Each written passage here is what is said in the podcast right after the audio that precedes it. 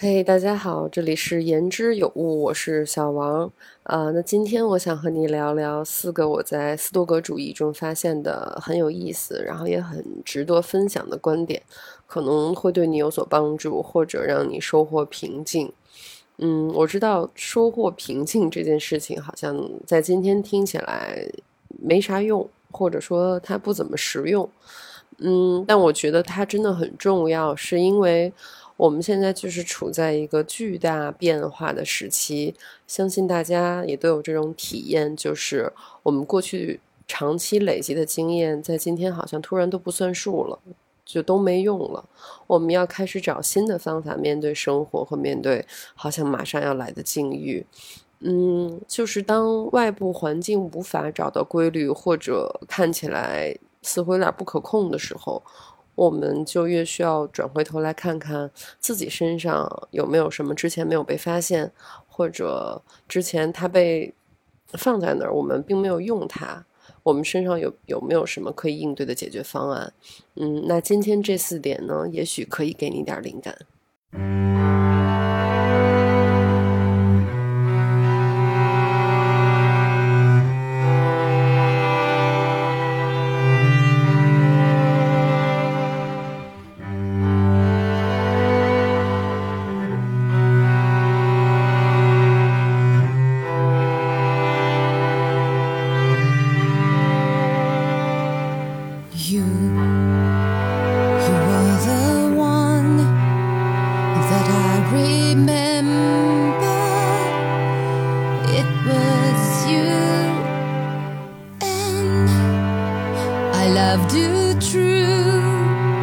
And though you've gone away, in my heart I'll always be with you.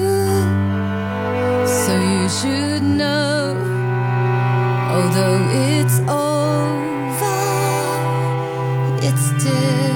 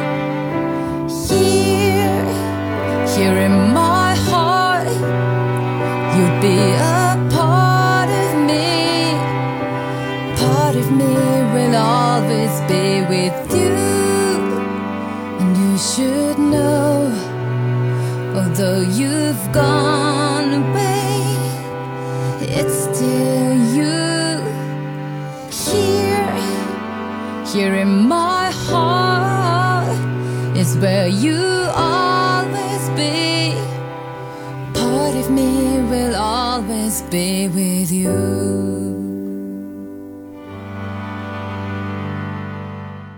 嗯最近在看约瑟夫布罗斯基的小于一这本书。布罗斯基是俄裔的美国诗人散文家。那这本书呢是他评论诗歌和诗学的一本散文集。首先这是一本很好很好很好的书呃，不论是从他看待环境、政治、文化的角度，还是他语言的功力，比如他会说，俄罗斯是在俄罗斯文学的基础上才建立的；又或者，一个律师是一颗雇来的良心。注脚正是文明保存下来的地方，等等，就是他有很妙的观看事物的角度，然后以及这些很妙的比喻。同时，这本书是黄灿然翻译的，黄灿然的语言也很美很好，他也是有名的翻译家和诗人。嗯，我印象很深的他两个翻译作品，一个是保罗策兰的一段诗，我想引述一下原文：我们站在窗前。拥抱人们从街上望我们，是他们知道的时候了，是石头决定开花的时候了，是不安有一颗跳动的心的时候了，是是时候的时候了，是时候了。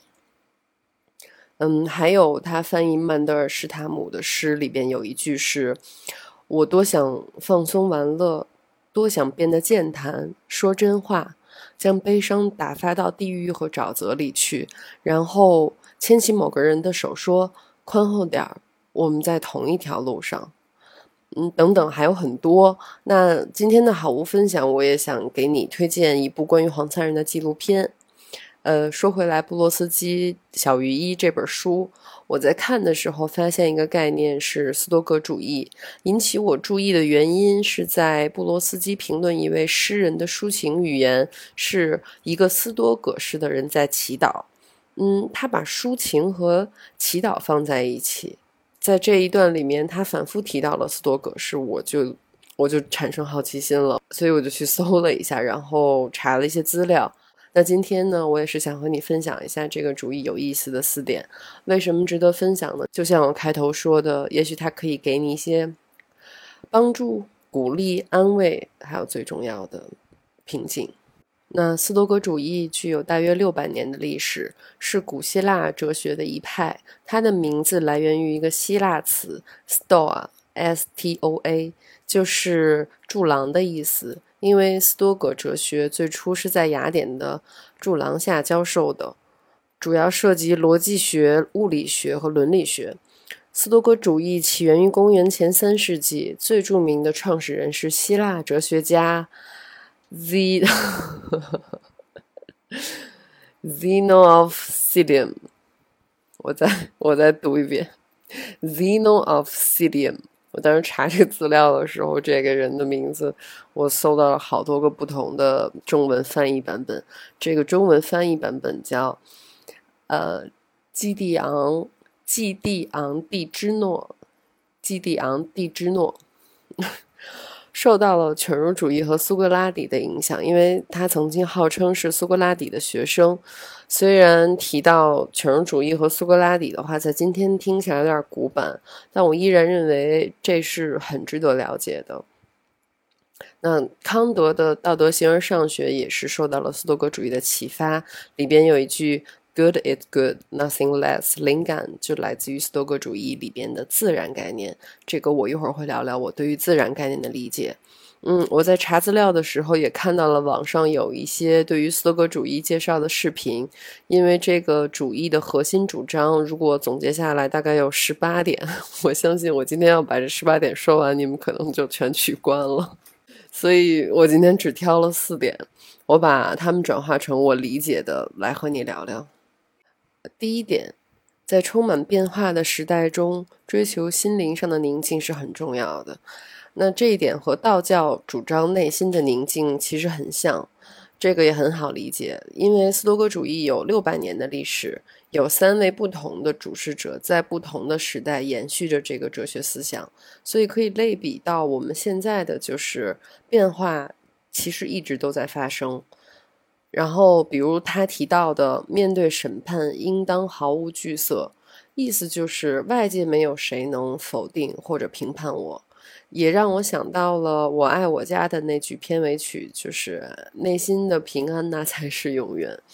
嗯，我的意思就是在面对越来越功利、成功学、消费主义、娱乐精神盛行的环境下面，人就很容易没有方向，会焦虑，呃，情绪会被刷到的消息带着坐过山车，不太容易掌控自己的专注力。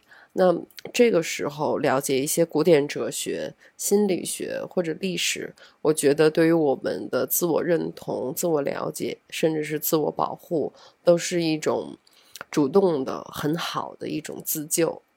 或者比如说做瑜伽、冥想这类，也是一个很好的获得平静、练习专注力的办法。呃，第二点。斯多葛主义是很语言哲学的，他的主张是这个世界是语言构成的，语言可以说明一切。他提到了所说之物 “lecta”，L-E-K-T-A 这个概念。嗯，那我在这里找到了很有意思的两个例子，可以来给你参考。第一个就是回到开始提到的《小于一》这本书里边，我想引述一下布罗斯基的原文，因为他在呼应这一点的同时，他真的写的太好了。奥登确实说，时间而不是时代崇拜语言。如果时间崇拜语言，那意味着语言比时间更伟大或更古老，而时间又比空间。更古老和伟大。这样来说，如果时间崇拜语言，那么语言从哪儿来？因为礼物总是小于礼物给予者。再者，难道语言不是时间的仓库吗？难道这不正是时间崇拜语言的原因吗？呃，我当时 看到最后这两个问题，就给我问住了，我就懵了。然后我停下来琢磨了好长时间，那第二天我回来又看了一遍这一段之后，我才突然明白，最后的这个反问句就是：难道语言不是时间的仓库吗？它的意思我理解就是，所有的文化、历史、经验等等，一切能够被延续、被传承下来的，后人一切能看到跟前人有关的东西，都是通过文字、歌。等等，跟语言有关的东西延续下来，所以语言这个仓库里面装的就是时间，也就是一切能被看到的时间都在语言里。我在搜斯多葛主义的时候看到了他的这个主张，然后瞬间想到了布罗斯基的以上我刚才说的那些，我真的觉得，就是布罗斯基他看事物的这个角度太新颖，然后。这个一切的比喻都太妙了。好，那另外一个例子就是 BBC 有一篇文章叫《Why Speaking English Can Make Your Pool When You Retire》，就是为什么说英语会让你存不了钱。那这个文章根据心理学提出了一个很有意思的假设，就是。如果你使用的语言分现在时和未来时，在日常生活里，你的表达把现在时和未来时又混在一起的话，那这个人不太能够对未来有憧憬和规划，所以他不太会存钱，因为存钱根本就是一个预设的概念。呃，这个很有意思的假设是想说，语言的表达包含了一种状态的认知，你的语言的表达就已经决定了你的思维状态。我理解这个假设是在说，语言可以限制你对时间的概念。嗯，就在看到这个例子的时候，我就会 联想到。你看，我们我们说中文，然后我们习惯就会存钱，会买一个房子。呃，我们有一个自己的房子，就会让我们很安心，觉得很安全。那可能对比在国外，比如说他可能说英语，然后我们经常喜闻乐见的是，会听到他从来都他从来都不买房子，他只是在租房子，或者甚至是呃在街头随便就当街就就是他的家了。那我觉得。是不是因为我们说中文，然后他们说英语，所以就我们对于钱、对于存钱这件事情的概念完全不一样？那当然，这个联想没有任何依据了，我只是觉得很好玩，突然想到了这个差别。嗯，那回到斯多格主义上面，那针对语言这一点，我想说的是，包括每一次你在网络上或者生活里和人讨论，或者是想要攻击别人的时候，都应该提醒自己语言的力量。那这个就像网络暴力会毁掉一个人具体的生活一样。嗯，另外就是，我觉得应该要有甄别的去接收我们看到的语言，包括文字、歌、电影、播客等等。让好的语言穿过我们，它会滋养我们，同时也会让我们给予外界好的或者是善意的语言。嗯，第三点是人要顺应自然，坦然面对死亡，追求德行。一切的发生都很自然，有一些例如健康、财富、荣誉，自然而然的被人偏爱，而他们的对立面却遭受厌恶。这一点也可以联想到道教也倡导顺应自然，与道相合，不为自然法则。他主张人看到他人处于苦难之中产生的同情心是很自然的，人会有嫉妒心，会遭遇挫折，会有好事发生也是很自然的。人对于美好事物的追求是很自然的。事物虽然依照传统被赋予正面或者负面的价值，比如外表的美丑。呃，富有、贫穷、聪明和笨，这些都无关紧要，因为这些之所以值得追求，是因为它被时代赋予的价值，而不是事物本身具有的真正价值。他想说的就是，随着环境和时代的变化，事物都在被赋予不同的价值。比如过去的某种流行，在当下就成为了糟粕。也就是追求身体健康、追求财富的积累是很自然的，但不必为了现在你所听到的某种价值观或者流行的说法而影响。沿着你觉得好的或者说善的轨迹，自然的发展下去比较重要。嗯，在这儿我想说的是，现在被很多人认同的，看似是新的真理的概念，很多时候往回找都可以找到源头。比如说，我现在在提倡的容貌焦虑、身材焦虑、拒绝这些焦虑等等，就。有的时候，我觉得应该必要的花一点时间，回头找找这些理论观点的起源，比如历史啊和这些古老的哲学，可能会给我们一些新的启发或者安慰。嗯，理由是在了解的过程中，可以发现每代人面对的问题好像都很相似，这些问题都不是新的，那这些解题的方法也都有迹可循，包括挫折和坏的情绪，好像也都能找到同款。那么多了解一些这样的知识，也许能让我们当下遇到的这个问题或者糟糕的情绪显得没那么可怕。同时，我们也可以通过过去的经验获得一点如何面对当下的灵感。那最后聊到自然这件事情，我也想延伸一个话题，就是保护环境吧，因为我们都看到了极端天气的情况在不断的发生，包括北京下雨导致那么多人。遇难，而且我们也在持续的，一直到今天也都在看到有很多关于这次洪水的新闻。呃，我们每一个人都应该做些什么，然后来去应对这个环境变得越来越糟糕的这个现实。可能未来气温会持续上升，或者极端天气还会不断不断的出现。那我觉得从一些生活中细小的动作做起，比如说尽量少开空调，可以用电扇来代替空调，又或者减少外卖餐具的使用等等，这些很细小的动作，积少成多。而每一个人从自我做起，同时呼吁身边的人也这么做，这个就是对于整个环境很有意义，也是很有力量的一件事情，而且它真的很重要。嗯，最后一点是斯多格主义强调亲切感，A.K.A. 同理心。哦，这 A.K.A. 是我后加的。嗯，也就是爱护自己的一切，接受自己的一切，然后怜悯他人。不仅康德受到了斯多格主义的影响，卢梭甚至引用了康德的话，就是每个人对他人所做的行为，都会期待别人以同样的态度对待他。那儒家也有同样的理论，就是我们都听过的“己所不欲，勿施于人”。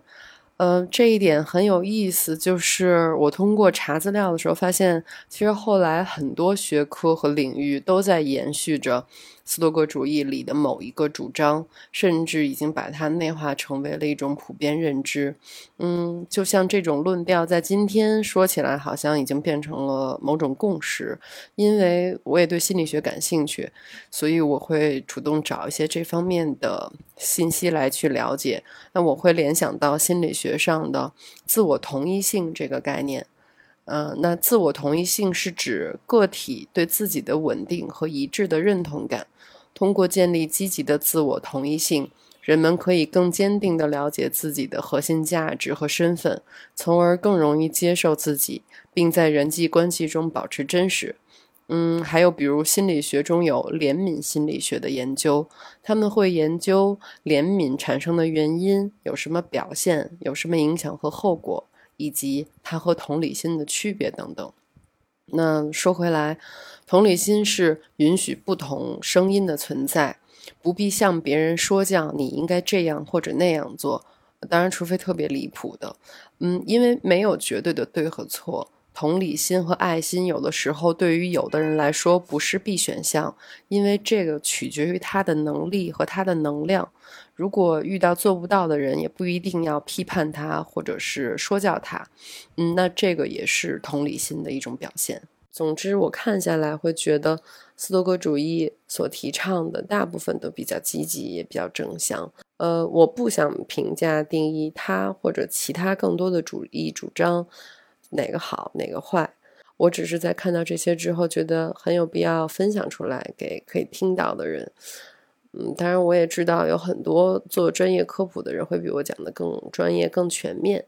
但就像这档播客的名字叫“言之有物”，嗯，它翻译过来就是做有意义的沟通。我很喜欢这个解释，因为它也就代表着我做这档播客的原因。就我希望是我的每一次和你的沟通都是能有意义的，呃，所以我每一期都会想跟你聊一些我觉得好玩、有意义、有价值的东西。也许你有其他关于斯多葛主义想和我聊的，或者什么任何，欢迎你留言给我。